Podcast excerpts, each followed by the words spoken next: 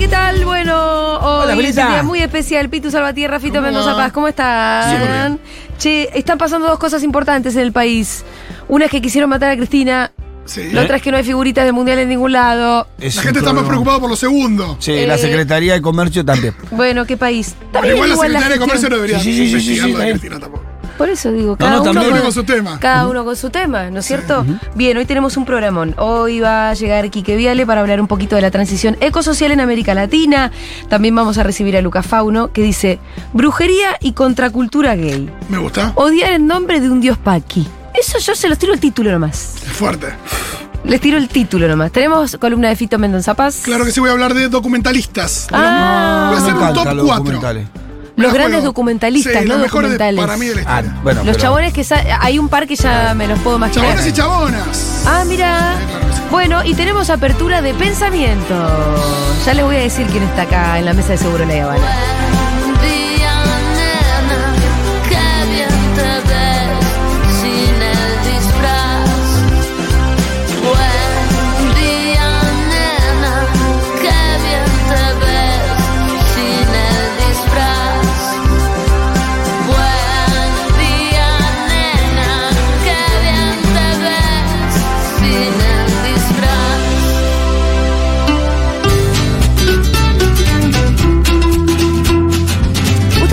Este programa nos proponemos pensar de vez en cuando.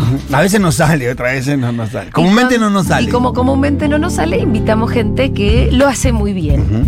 A mí me gusta porque el señor Eduardo Rinesi entró a esta radio y ya lo saludaron como si fuera eh, eh, Fito Páez, viste, Claro, no sé sí, quién, sí, pero Mati Mesolán se acercó y le dijo Rinesi, yo le quiero decir a usted que fue el mejor profesor que yo haya tenido. Eh, me gusta, estas son cosas que pasan en Futurock y son las que me eno- enorgullecen. Eduardo Rinesi está acá en la mesa, ¿cómo estás? ¿Cómo están? Che, muchas gracias por la invitación. No, a vos. La verdad que siempre, a mí siempre me interesa conversar con vos en las oportunidades que hemos tenido. No fuiste profe, pero me imagino que del otro lado hay mucha gente de la que fuiste. Todavía sos profe, ¿no es cierto? Eso, es- eso es un simple, un simple efecto del paso del tiempo. Bueno, pero y de además las de la- generaciones que se van acumulando. Exacto. Es que eso es lo que tienen los profes, los que quedan en la memoria de los chicos también. Sí, sí, sí, sí, sí, por supuesto sigo siendo Sí. profesor, bueno, en la universidad donde trabajo Sí. desde luego y en la escuela secundaria también, sí, sí, sí. Es lindo que sigas dando en el secundario, me parece, me sorprendió un poco recién cuando me lo contabas fuera del aire. A mí me gusta mucho. Sí. A mí me gusta mucho. Eh, a mí me gusta mucho ¿Vos qué das en el secundario? sociología. Bien. Sociología, que bueno, eh, es, una, es una muy linda materia y, y es Sí. una materia naturalmente muy introductoria para chicos y chicas Claro. de 17, 18 años. A mí me gusta ese público. Me, me gusta dar eh, cursos introductorios en general, Sí, pero sí. me gusta mucho más y lo encuentro mucho más desafiante que dar un curso súper Sí, sofisticado para colegas de 40 años Claro. que ya hi- hicieron un recorrido. Me, me- me- me- me- me gusta explicar Bueno. por primera vez las cosas. Eh, y llamar la atención de niños y niñas de 16. ¿Cómo viene esa parte? No, no, no sé si le llama la atención. No, Eh, pero que por lo menos te escuchen, ¿no? Sí, eso, eso, eso resulta interesante. Que Sí. Me parece que sí hay un, hay un laburo para hacer. A mí me parece que. Eh, bueno, lo vengo haciendo hace una punta de años. Sí. Como 30 y largos, Ajá. 33. tre- Bueno. En la escuela, en Sí. la universidad, aún más. Bueno, porque uno, viste, en la universidad empezabas con la primera actividad docente siendo ayudante alumno. Claro, claro. Mientras ibas estudiando. Ahí debe ser más, 35, 36, que yo cuánto. Y que, escúchame, ¿quién fue tu Rinesi? ¿Quién fue tu profe de esos inspiradores? Yo, no, eh, eh, sin ninguna duda, fuera Sí. de cualquier este, comparación, eh, mi maestro Horacio González, Ah, claro. que fue profe mío y nos partió la Sí, cabeza claro. en, en la Facultad de Ciencia Política de Rosario. Nos daba dos materias que recuerdo con muchísimo cariño eh, y que fueron muy inspiradoras. Una materia que se llamaba Teorías del Tercer Mundo en una facultad de ciencia política que venía acompañando medio la lógica de las lecturas de los años de la transición a la democracia, o sea, una especie de liberalismo político medio pavotón, bien pensante. Eh, y en ese contexto, claro, volver a leer, volver a leer, no, leer por primera vez. Horacio los estaba volviendo Sí. a leer. Nosotros nos enterábamos de que había existido un señor llamado Mao, un señor llamado Fanon, un señor llamado Sartre, eh, una señora llamada Ana Arendt, que no me preguntes por qué, pero Horacio con esas cosas siempre tan irreverentes que hacía, nos daba Ana Arendt en una materia sobre teorías del tercer mundo. Sí. Y, y, y- mira, pero me, me- me- me gusta tu pregunta porque días pasados charlábamos con algún viejo compañero de ese curso de Horacio y yo le decía, no nos dábamos cuenta entonces, pero creo ahora que lo que estaba haciendo Horacio en aquel curso de los años 80 era revisar él mismo su propia bibliografía y su propio recorrido de lectura de 10 años atrás. Ajá. En la otra materia que nos daba Horacio, una materia que también recuerdo con mucho cariño, que se llama Proyectos Políticos Argentinos y Latinoamericanos, Horacio nos daba un texto de eh, Echeverría, de Esteban Echeverría, un autor Sí. que siempre le cayó muy simpático a Horacio, en el que siempre pensó su propia aventura intelectual, de ese grupo político, de la revista Envido, de la revista Unidos, pero no nos daba tanto de, de Echeverría el dogma socialista, que es su gran texto político del año 36, sino la ojeada retrospectiva, que es Sí. un texto que escribe Echeverría 10 años después, revisando retrospectivamente lo que había escrito y pensado y hecho en su juventud, ¿no? Es- eso a mí me resulta muy interesante hoy, después de haberlo leído mucho a Horacio, de haber charlado mucho con Horacio, porque creo que Horacio estaba haciendo siempre eso, revisando las épocas anteriores, inspeccionando lo que él mismo había pensado, dicho, escrito. Era un leído. pensamiento dinámico el de Horacio. Era un pensamiento dinámico y un pensamiento de permanente revisión de lo que cada época iba dejando Mm. Como preguntas abiertas, mucho más que como eh, respuestas definitivas. ¿no? Alguna vez escribió, eh, una época siempre interroga la anterior, Sí. y esa, la anterior, no es el conjunto de consensos que han quedado fijados a esos años. Quiero decir, los 60 no son los Beatles y la minifalda. Los 60 son el conjunto de preguntas que dejaron abiertas y que no supieron responder. Y eso es lo que después hay que interrogar. Claro, ¿no? y es lo que, lo que hace que, que esa época se proyecte para la que sigue, ¿no? Porque la deja abiertas justamente preguntas que nos siguen inquietando y para Mm. las que hay que seguir buscando las respuestas. Me parece que Horacio tenía ese tipo de pensamiento y ahora que recuerdo el modo en que nos daba clases en los 80 pensando los, los Sí. 60 y el modo en que después, ya durante los años del kirchnerismo, pensó los problemas de la transición a la democracia, me parece que siempre estaba haciendo eso, ¿no? Revisando los restos, palabra gonzaliana, hay un precioso libro de Horacio que se llama Restos Pampeanos, los vestigios que Sí. van dejando las épocas, ¿no? Investigando. Inve- investigar es, como Horacio solía recordar, eh, interrogar los vestigios. Sí. Investigar viene de vestigios, ¿no? Eh, Eduardo, cuando yo recién te decía fuera del aire, cuando te invitamos, hace más de un mes, eh, necesitábamos concretar una fecha, a veces no, a veces no se hace tan fácil. Era otro país. Vos aceptaste, dijiste si puedo recibir el 21 de septiembre, porque es el día de la primavera y no tengo clase. Perfecto. Ahí lo agendamos. Era otro país. Porque todavía no habían intentado matar a Cristina y vos justamente recién me decías, me está costando pensar en esto. Creo que no se está costando, Sí. ¿no? Es muy, es muy difícil pensar un hecho de semejante magnitud, tan inimaginable hasta hace poco tiempo, eh, en el que. mm, vo- Voy a usar una expresión que se usa mucho en estos días y que debo confesar que a mí mucho no me convence de tanto repetirla, Sí. ¿no? En que los discursos del odio, ¿no? Dieron paso a una cosa que pasó de castaño oscuro, pasó Ajá. de ser puro discurso para convertirse en una acción criminal. Eh, eh, eh, eso cambia todo, definitivamente cambia todo. La sola imaginación de lo que pudo haber ocurrido, pero, pero incluso el modo en que se trastoca el escenario sin que haya ocurrido, sí. eh, eh, eh, es muy, muy contundente, muy tremendo, ¿no? Es que creo que es un caso en el que ese lo que hubiera ocurrido no es un ejercicio estéril del contrafáctico. De- o sea, es un a que, te- que tiene que ser. servir, porque lo que podría haber ocurrido hubiese sido una especie de guerra civil o nos destruían la patria por montón de tiempo. Y es algo que ocurrió también efectivamente, porque un Sí. atentado es un, no deja de ser un atentado. No, sabemos haber- Yo, yo la verdad es que. eh, No, eh, no sabemos. No sabemos. Eh, eh, circula en todas nuestras imaginaciones esta idea. Sí. Podría haber sido una guerra civil, nos habríamos puesto todos como locos. eh, En todo caso, dejaban sin conducción a una buena parte de, de una y le Argentina muy militante, ¿no? un extraordinario daño, Sí. un extraordinario daño. Por eso a mí me, por eso hay algo que no me termina de convencer con la idea del odio cuando se lo piensa como un odio dirigido específicamente a la persona que fue objeto del, del atentado. No hay duda de que hay un odio a Cristina, un Sí, odio sí. grande a Cristina que está muy distribuido en toda la derecha política Y y una deshumanización de Cristina. una deshumanización, es un monstruo, ¿no? Este, que, que- que mejor salía. Allá que- con la frase la yegua, creo Sí. que arranca una clara deshumanización de Cristina. E- Efectivamente, ¿no? Y por lo tanto ella no tendría por qué estar eh, aquí entre nosotros.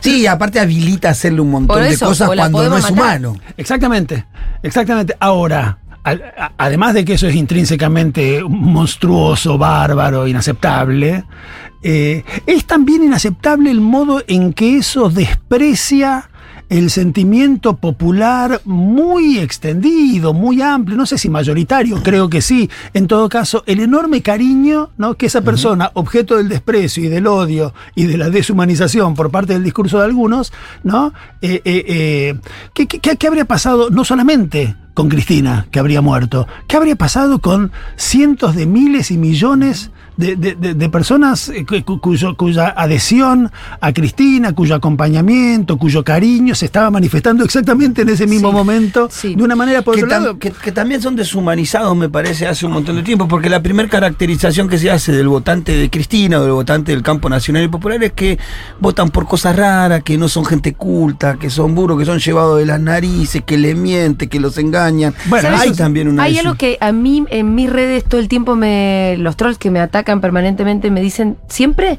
es que nadie es kirchnerista gratis y siempre entonces eh, eh, sugieren esta duda de que yo se supone que cobro un montón de plata por tener esta identidad política. Claro, Eso es hacia, los periodistas, hacia, los profesores, quizás, hacia el sector popular, al de a pie, lo caracteriza como una persona que no sabe votar. Mm. No Que vota dejar, porque. son ventajistas. lo- Ahora, es, es genial que eso lo diga una derecha que lo es en nombre de sus intereses materiales más mezquinos, ¿no? En nombre del dólar soja, en Sí. nombre del, del- del sacrosanto derecho humano inalienable de fugar la guita, de estafar a la gente. Digo, el- la, presuposición por parte de la derecha de que los sectores populares y tradicionalmente el peronismo y hoy el kirchnerismo actúan movilizados por un conjunto de bajas pasiones y de intereses inconfesables, cuando ellos tienen las más bajas pasiones, Sí. que son el odio desatado que han demostrado, y los intereses más inconfesables que además son contrarios a las condiciones mínimas de vida de las amplias mayorías populares, es inaceptable que, que se crean ellos mismos el discurso de que los apasionados y los interesados por, por, por- por- el Mm. Sí. dinero son los tipos que la pasan peor en el país, Ajá. ¿no? Em, eh, hay una cosa que creo que se la escuché a Pablo Iglesias el otro día, que decía, bueno, que las derechas están asumiendo como, voy a parafrasearlo mal, más honestamente los intereses que defienden cuando piden, por ejemplo, acá el dólar soja, o que se le bajen los impuestos a los más ricos demás, y que las izquierdas no están logrando, ¿no? Como eh, también eh, agarrar lo que se supone que representan. Como si las izquierdas hoy estuvieran muy temerosas de decir, che, miren, Ustedes lo que quieren es suprimir los impuestos, nosotros queremos más impuestos. No estamos logrando canalizar esa representación o animándonos a decirlo. No, al revés. Hay una derecha que está descolocada, moderada, al mango, sin, sin pedir ninguna transformación. Una izquierda. Una, perdón, una Sí. izquierda. ¿Cómo, cómo estás Bueno. viendo los gobiernos de izquierdas en el mundo? O, o por ahí te puedo preguntar más por los nuevos gobiernos populares de la región, esta nueva oleada. Es evidente Mm. que no tiene las características, ni la intensidad, ni el programa más.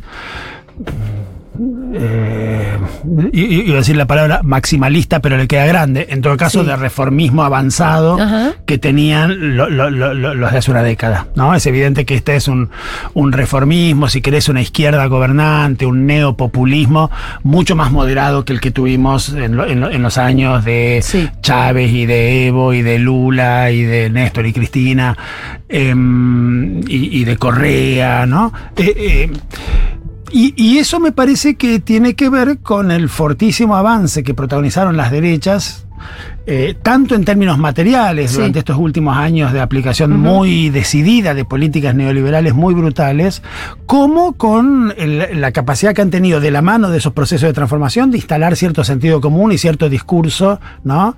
Em, que, que en efecto no encontramos a veces los modos de cuestionar adecuadamente. Y ahora además con unas derechas más radicalizadas, ¿no? más radicalizadas. Y menos, menos vergonzosas, digo, más eh, expresivas. Sí, más, eh, sí. Menos formada también, más bruta. Yo Sí. siempre digo lo mismo, pero yo lo noto. Tenemos un tipo que propone demoler el Ministerio de Desarrollo para resolver los conflictos sociales. Sí. Son brutos, son Un brutos. pedazo de boludo, la Claro, verdad. son brutos, o sea, no, no. Sí, es una, es una derecha muy bruta, estoy, estoy, estoy de acuerdo. Y es una derecha que puede decir sin tapujos el odio que siente.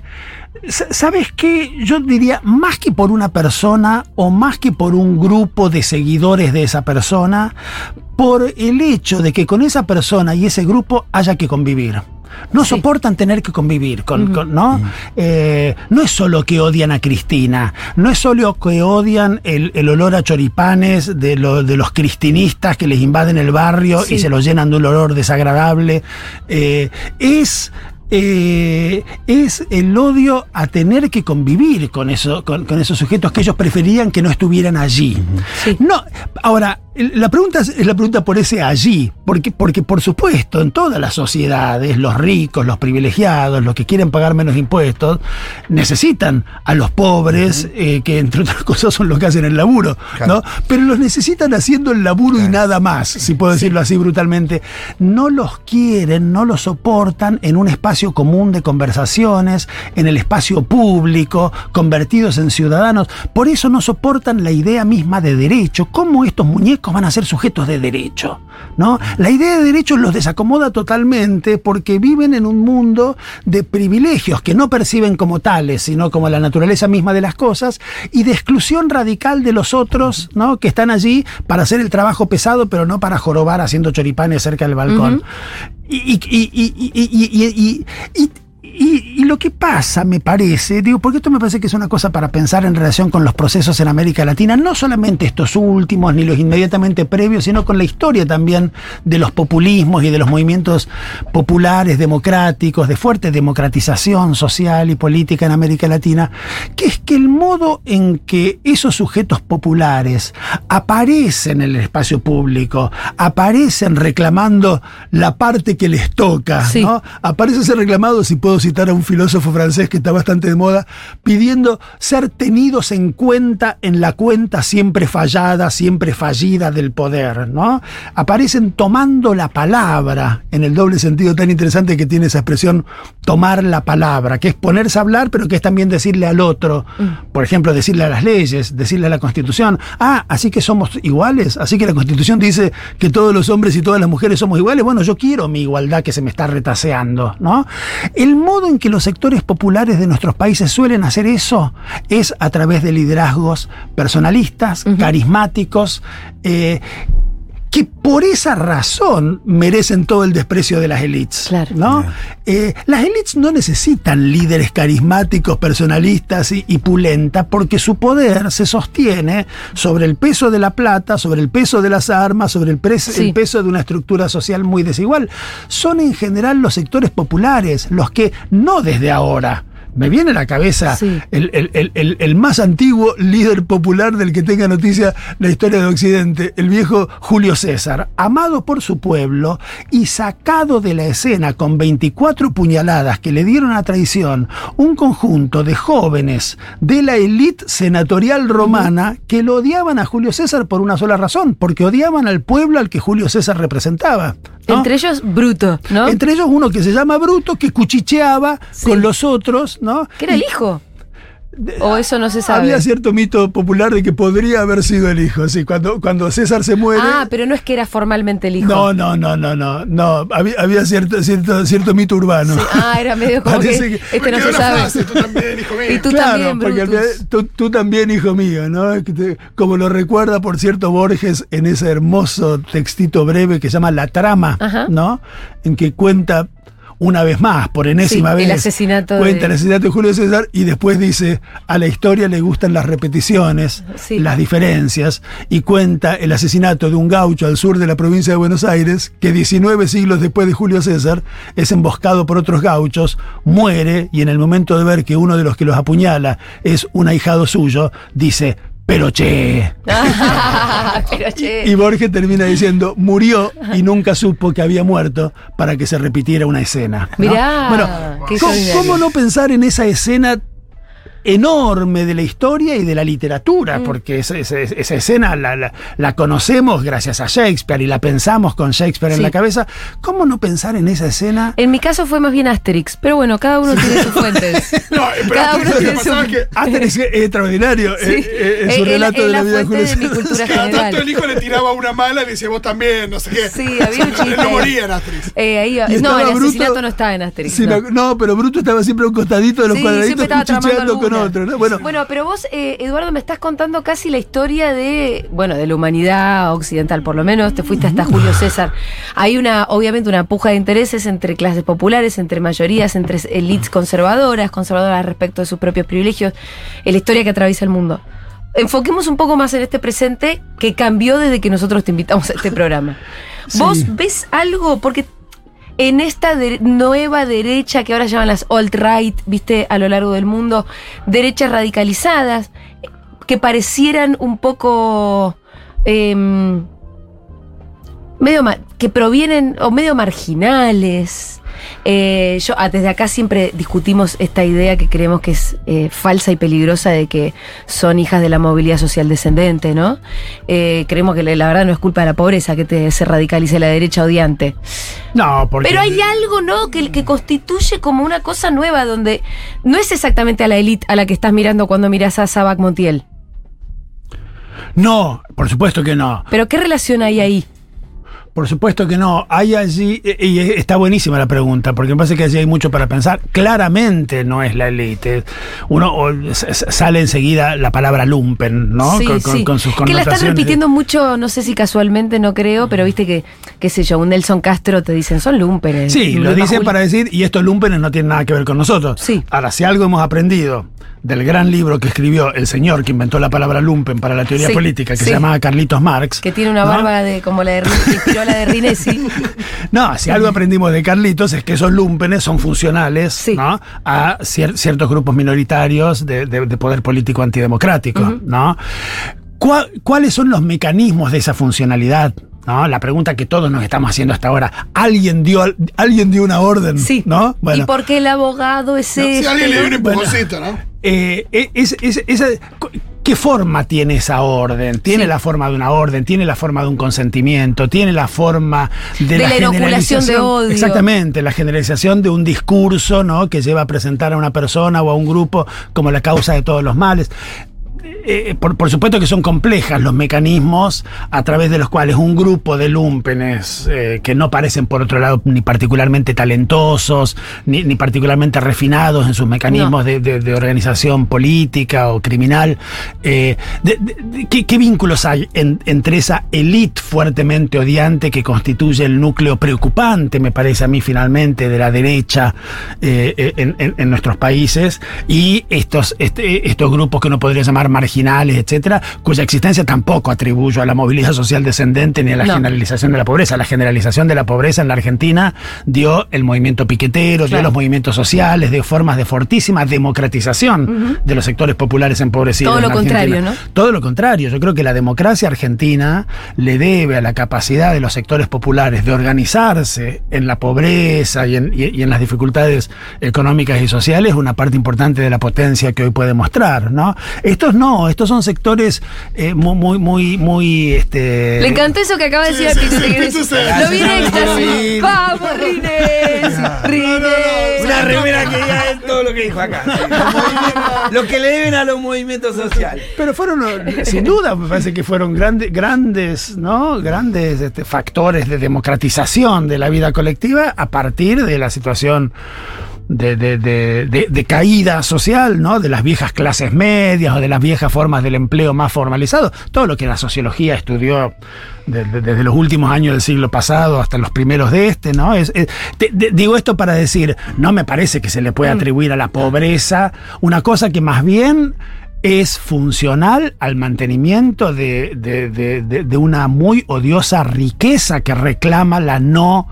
Eh, la, no concesión de mínimas este, po- po- posibilidades de, acceso a, ciertas cosas que nos gustaría pensar como derechos fundamentales de, enormes grupos sociales. Yo lo que veo es hoy una derecha eh, ideológicamente muy radicalizada en el sentido del sostenimiento de una desigualdad social insoportable que se expresa de distintos modos. Se expresa en personajes más o menos pintorescos y peligrosísimos como el expresidente norteamericano que creo que mencionábamos recién, eh, o, o- o en algunos personajes de la derecha política y empresarial argentina. eh, a los que ciertos sectores de la politicología años atrás se empeñaba en, en calificar como democrática, sin que a mí nunca me hayan logrado convencer muy bien de qué querían decir con eso, Mm. a mí- y sin que en estos últimos días o semanas Lo hayan demostrado mucho. ni ellos lo hayan demostrado No. mucho, ni esos sectores de la politicología hayan dicho, che, tendríamos algo que pensar sobre Sí. aquello que dijimos hace tres o cuatro años Ajá. cuando nos ganaron una elección. ¿Y qué tiene que ver eso con ser democrático? Claro. ¿no? Es, es en todo caso eh, un concepto demasiado estrecho de lo que es democracia. Si, Es un concepto ¿No? por lo menos muy estrecho, menos. que confunde ser democrático con ser mayoría. sí, sí. lo cual O con no haber solamente ganado unas O que haber elecciones. ganado unas elecciones y después, ah, después y antes y a lo largo de toda la vida, previa y posterior, haber actuado de los modos más antidemocráticos posibles.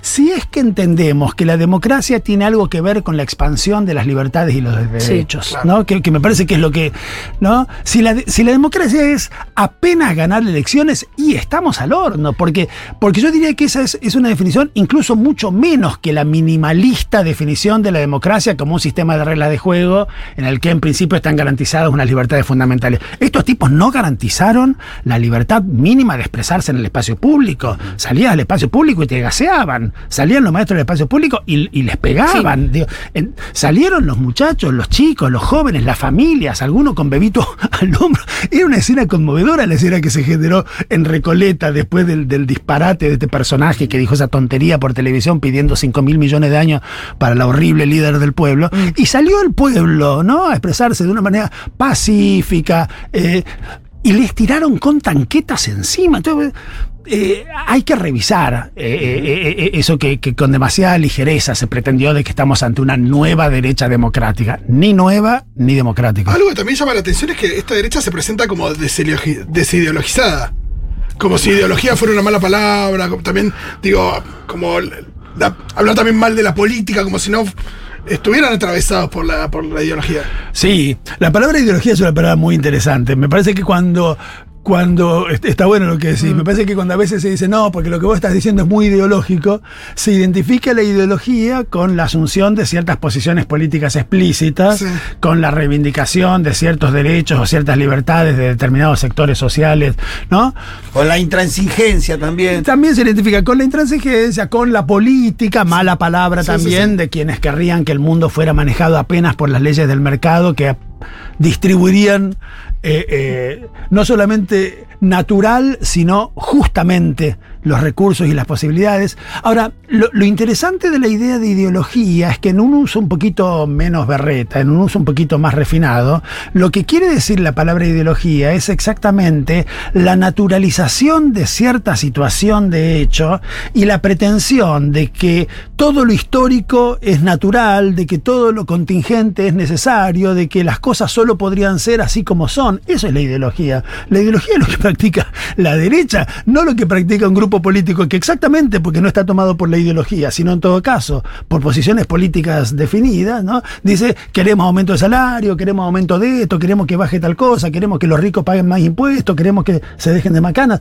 Eso no es ideología, eso es política, que es, me parece, lo que la derecha no soporta. Lo que la derecha no soporta es que se haga política, que haya enfrentamientos de, de- de- de- intereses, de valores, de posiciones, de principios. Bueno, to- tomando eso y volviendo al, al- al hecho de Cristina del grupo este denominado Los Copitos, Porque pareciera que nos extrañara, nos, extraña la, aparición de un grupo como esto, cuando para mi entender no debería extrañarlo por justamente lo que decíamos, el vaciamiento del debate político, el, la deshumanización del otro y de sus dirigentes también, eh, el vaciamiento del debate público, el periodismo y sus roles, y un bombardeo continuo, en definitiva, de un discurso de odio, yo creo que era cuestión de tiempo que apareciera uno hacer esto, ¿o no? Sí, pu- puede ser, ¿no? Sí, sí. eh, Porque yo veo como mucha sorpresa en el hecho, en la cuestión. Y como que esto hubiera terminado. Yo creo que ninguna de las dos cosas. Creo que tuvimos errores en no tener un análisis claro de la situación que se venía viviendo y sobreestimar cualquier situación que pudiera llegar a un hecho de violencia como el que llegó, que Sí. claramente podía ser. Sí. Y que después creemos que terminó. Ah, Yo distinguiría dos cosas quizás. Me, me parece que, que ni, el, ni el espacio público mejor organizado, con los debates más exquisitos y más sofisticados y con la más amplia eh, eh, posibilidad de expandir la esfera de las discusiones y las conversaciones y demás, puede evitar que un descerebrado haga una locura en algún momento. Y frente a eso lo que hay que hacer es mejorar la seguridad presidencial y vicepresidencial. Sí. No, digo, pa- pa- para no poner todo a la cuenta de, de los malos modos en los que se dan los debates en la Argentina. Ahora, dicho eso, que es que ni siquiera un espacio público ampliamente democrático, capaz de dar todas las discusiones, eh, puede, puede- puede- puede evitarnos un disgusto de esta naturaleza, eh, y que es necesario evitarlo para que no vuelva a ocurrir, sí me parece que la... A ver, la verosimilitud social, la, la cantidad de gente que no en los canales de televisión, pero sí en los taxis que hemos tomado, Sí. ¿no? Y en las conversaciones que hemos escuchado por las calles, y en las conversaciones que hemos escuchado en la mesa de al lado de los bares a los que vamos. Dijeron, qué lástima que no salió el tiro, ¿no? Digo, to- to- todos escuchamos esa Sí. frase inaceptable. O que fue armado, autoatentado. Esas son las dos. O la otra, la otra un poquitín más sofisticada, ¿no? Sí. Este, fue una, una- una- un- un- un- bueno, eh, cualquiera de esas dos Sí. expresa, me parece, otra cosa, que es la dificultad que estamos encontrando en la Argentina para procesar diferencias eh, de proyectos que son, digámoslo así, perfectamente legítimas, di- digamos, ¿no? Eh, en términos de una conversación eh, racional, argumentada, eh, eh, democrática, ¿no? Y, y- y- y- y no a través y eso de... no tiene que ver con dan esos debates. Por eso decía el vaciamiento de la política, del debate político. Vuelvo al ejemplo de Moritán, pero no Moritán solo, sino. Creo que el debate político en los últimos 10, 15 años es muy berreta, muy llano. Y creo que justamente eso hace que Cristina tome la preponderancia que toma como dirigente político. Hay mucha chatura en el resto de la dirigencia política. Sí, yo a mí me gustaría pensar en una forma de debate político que no fuera solamente el debate entre nuestros, entre nuestros dirigentes, sino el debate de una ciudadanía movilizada, crítica en los sindicatos, en los partidos, en las organizaciones sociales. Eh, y eso es algo que se complicó mucho en la Argentina, no de los últimos dos, sino posiblemente de los últimos seis o siete, y quizás de los últimos bastante más que seis o siete, para no ser tampoco muy condescendientes, años, ¿no? Quiero, quiero decir, lo, digo rápido y sin duda con injusticia. Los liderazgos muy carismáticos, los liderazgos muy subyugantes, los liderazgos que nos hacen a veces pensar que una persona ¿no? Puede resolver por nosotros todas las discusiones, que no tiene mucho sentido discutir en- en- entre nosotros en un asado quién puede ser nuestro mejor candidato porque hay alguien que seguro que la tiene clara y que va a saber. ¿no? Y aquí déjenme decir como nota a pie de página, la última vez que nos dijo a quién votar, la persona que le iba a tener clara nos mandó a votar conservadores. Sí, sí, sí, sí. ¿no? Sí, sí. Eh, y muchos de nosotros no discutimos lo que debimos haber discutido para no tener que votar conservadores porque había una persona que la tenía clara y que ya nos iba a avisar. Eso es un problema. Tanto como lo es, o mucho más aún lo es, la fortísima eh, desactivación de los espacios públicos, de discusión, de debate, por la vía incluso de la represión a la que nos referíamos recién, eh, del gobierno de derecha autoritaria, no democrática, autoritaria que tuvimos justo antes de la pandemia. Cristina no sabe elegir candidatos, está claro eso. No, y está, no entendió y- y está poco. claro que la deshumanización de Cristina no es solamente de la oposición.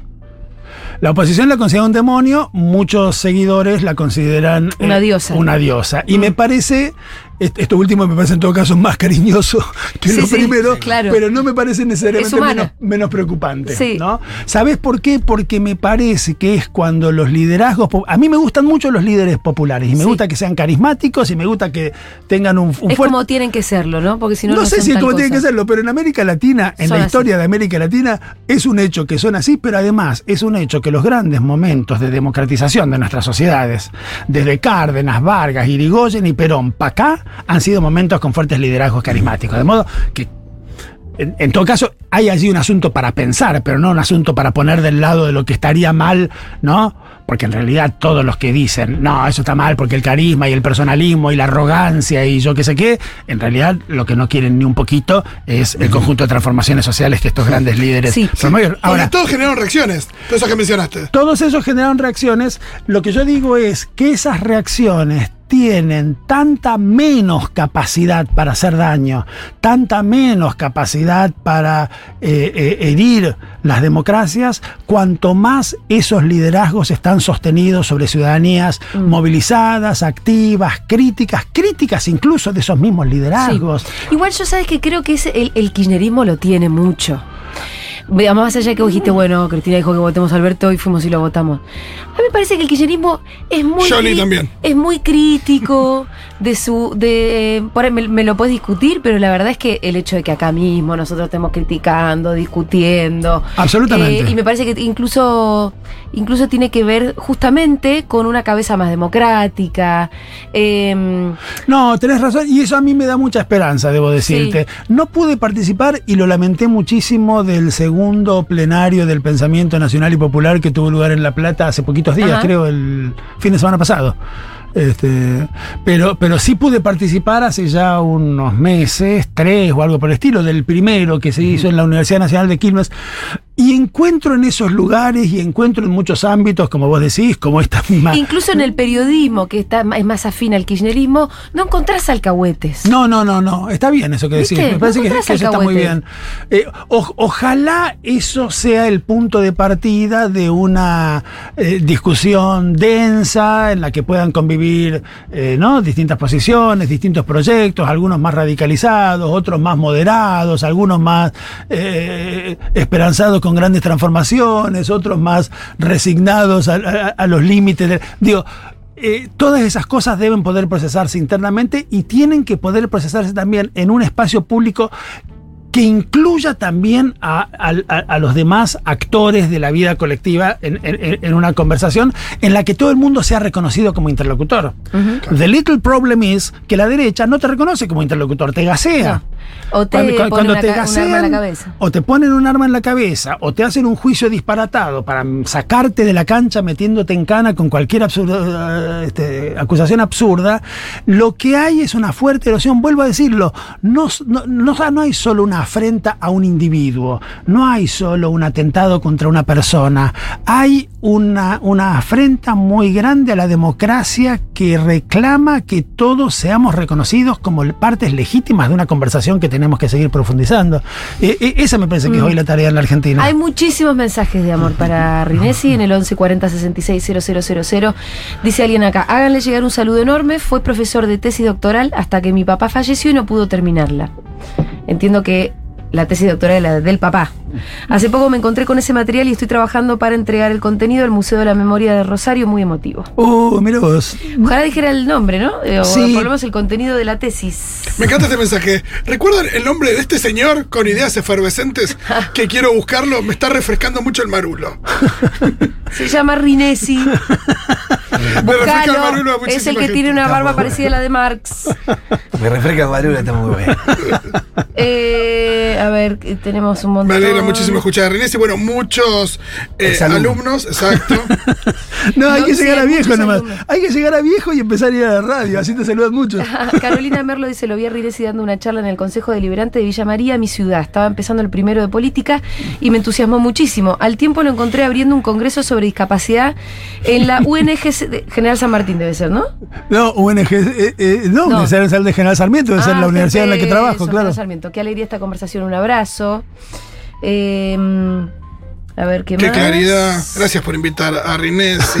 Eh, No, son toda gente a la que le, le, le, le pagué unas pocas monedas. ¿sabes? Te está avisando que venía, ¿no? Sí. ¿Por qué estoy? Pará. Hola, ¿recuerdan? Sí, este ya lo leíste vos recién. Lo tuve de profe en política, Gracias siempre a- es un placer escucharlo. Luis Seiya dice, gracias amigues por esta conversación con Rinés y me gustaría que le preguntaran algo difícil de plantear, pero que se podría resumir en ¿qué hacer con el nazi?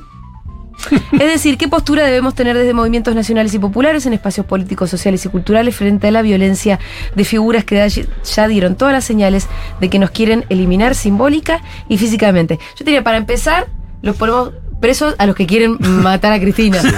Sí, pero por ahí la, la, la, la, la- la No, pregunta. pero me parece que está bien la pregunta, Claro. como en un punto. ¿Y ahora qué Porque ahí con entra, grupetes? ahí entra también en la cuestión del llamado al diálogo, a- Exacto. a- a- aún ante la negativa, qué hacer, cómo Sí. seguir posicionándose. Exacto. Me parece interesante. No, qué pregunta, ¿no? ¿qué- ¿Qué hace la democracia con el no democrático? Esa es la, la pregunta más vieja que hay, ¿no? Y, y no sabemos muy bien siempre cómo resolverla, porque en, en- en principio, por supuesto, que deben ser excluidos del juego político todos aquellos que hayan cometido un delito, ¿no? Eh, no forma parte eh, de- de- del conjunto de delitos que califican como tales el, el- el tener ideas distintas de las nuestras e incluso horribles. Eh, entonces, es- eso constituye un, un- un- elemento de fuerte debilidad de las democracias. Sí. ¿no? Bueno, hay que convivir con yo diría, hay que convivir con esa, con, con- con esa debilidad, fortaleciendo a la democracia sobre la base de la expansión de un espacio público de discusiones, de debates. Eh, mm, el, mejor modo posible de, mm, derrotar a, alguien de ideas antidemocráticas es pedirle que las argumente. Pedirle que las argumente eh, eh, ante otros, pedirle que las argumente en una discusión, en, una discusión bien fundada. Es cierto que muchas veces estos sectores de una derecha que es muy, eh, muy prejuiciosa, muy, muy este, antidemocrática, eh, eh, es, es muy difícil porque se trata también de una derecha muy antiintelectual, ¿no? Que, que rechaza antes de empezar la lógica del argumento, porque en el fondo sospecha que cuando uno empieza a argumentar le está tendiendo una trampa. Claro. Porque, porque además, en, en efecto, como, como- como ya comentábamos, este, su- suelen, suelen ser escasamente este, amigos del- de, de las sofisticaciones Del pensamiento. pensamiento. Sí, claro. Hay- Funcionan hay- con eslogans, con prejuicios. Estoy uniendo algunas cositas en la cabeza. Por un lado, vos dijiste hace un rato, ¿no? Eh, esto, Cristina no puede ser la respuesta a todas las preguntas. Al mismo tiempo, tenemos el hecho de que casi la matan. Y la pregunta de el qué hubiera pasado, porque nos hubiésemos quedado como, ¿y ahora qué hacemos? Y no teníamos este, una respuesta para ese ahora qué hacemos en el caso de que la mataban, justamente porque los liderazgos populares que y carismáticos que vos también resaltabas como una cualidad pos- eh, positiva, Sí, hacen que seamos muy dependientes de una persona. sí. Yo escuché en esta, en estas semanas escuché. Es muy difícil la resolución de eso. Es muy difícil. Le escuché a una chica jovencita. Sí. Brenda 20 Uliarte. No, veintipocos años. Decía una frase que me dejó muy impresionado. Porque eh, dice: Yo no sé qué habría hecho con mi vida. ¿Sí? Sí, ¿no? Y yo estoy seguro que más de uno no habría sabido Yo qué hacer estaría vida. desolada, Eduardo. No, estaríamos todos desolados, estaríamos Pero muy además- preocupados. No, no, yo tampoco sabría qué había hecho con mi vida, la verdad. Eh, El, el- el asunto es, eh, a ver, la pregunta no es, por supuesto, ¿cómo hacemos para que si ocurre un magnicidio nuestras vidas no se acaben? La pregunta es cómo hacemos para que no ocurra un magnicidio. Bueno, sí, ¿no? sí, sin duda. Eh, eh, es- esa es la pregunta. Ahora, Que es independiente. la pregunta inmediatamente anterior a esta que te acabo de hacer. Claro, ¿no? ¿Cómo, cómo- cómo hacemos para, para que esto no, no ocurra? ¿Cómo hacemos para que este- este- este- este- este- estos personajes absolutamente inaceptables No existan, puedan, pero no para eliminarlo físicamente, no puedan para salirse que, con la suya, por lo Sí. menos que, sueñen, que tengan eh, sus O sueños más, más, más enloquecidos, que sueñen con, con matar a quien quieran, pero que... que, que, que- que- Pero ¿te parece que es válido ese sueño, incluso bueno, como mientras lo sueñen solo. No, está bien, pero se digo, lo pero comenten el por WhatsApp entre ellos y no lo lleven a la acción. A mí me preocupa que se haya generado este sueño. Sí, y se haya claro, extendido claro, el sueño. claro. Porque de ahí a que un loco la quiera matar. Y ese fue el paso que se dio esta vez y que es tan. Y que además ese paso no es inquietante, tan loco en realidad de pensar, como dijo el Pito hace un rato, de que. O sea, a nosotros, obvio que nos tomó por sorpresa el atentado, pero ahora que lo pensás, ¿cuántas veces pasó en la historia de la humanidad? Muchas, claro. No, y que siempre la humanidad, cuando tuvo algún hecho de estas, de estas Bueno, yo el otro día leía un poco sobre el bombardeo del 55 y la verdad es que las semanas, los meses anteriores había habido señales claras de que iba a pasar algo. Pero todos parecían como sobreestimar esas, esas señales y todos cuando pasan una situación como esa, previamente están como descreyendo que pueda pasar. ¿No? Mm. Y me parece que son cosas que tenemos que aprender en la historia argentina. Esto podría haber pasado y quizás si prestábamos atención nos íbamos a dar cuenta que era más factible y que no terminó. Creo que son dos cosas. A una hora después del atentado seguían con la idea de matarla y no sabemos cuántas de esas personas andan por ahí sueltas con las mismas ideas porque la coyuntura no cambió, el discurso de odio se apagó media hora un día y volvió a retomar la escena Con más fuerza. con más fuerza, los posicionamientos de la dirigencia siguen siendo los mismos del previo al, al, al atentado, así que digo eso, ¿no? Me Sí. pasa a mí. Sí, sí, estoy, estoy, estoy de acuerdo. Es muy, muy, este, muy preocupante la, la continuidad de ciertas actitudes, la continuidad de ciertos discursos. Y creo como vos, Pitu, que, mm, que, que, el, que el peligro, digamos, de, de- de una enormidad así pueda ocurrir, no se ha extinguido con, con- con- con- con el fracaso de esta intentona disparatada y criminal. Eh, hay, que, hay que estar muy eh, atentos, evidentemente. Sí, hay que deshumanizar, hay que humanizar a Cristina de nuestro sector para cuidarla mejor. Sí, Porque también eso tiene que ver un poco con eso. Eso que decía, viste, es omnipotente, todo lo puede, todo lo resuelve, dejemos que ella decida, ella tiene la claridad. Y en ese también pensamos, bueno, no necesita nada. Em, se nos fue el tiempo. Upa. Volando se nos fue el tiempo. Increíble. Fue un placer conversar este rato con vos, Eduardo. pasó rapidísimo. Quiero cerrar con este mensaje de Alejandra González que pregunta si efectivamente. Si te estás tocando la barba mientras pensás, la respuesta es positiva. Hay muchos mensajes de gente que te quiere mucho, Eduardo, Bueno, la pasó, la pasó muy bien y le gustó escucharte acá también. Bueno, muchas gracias, una alegría para mí.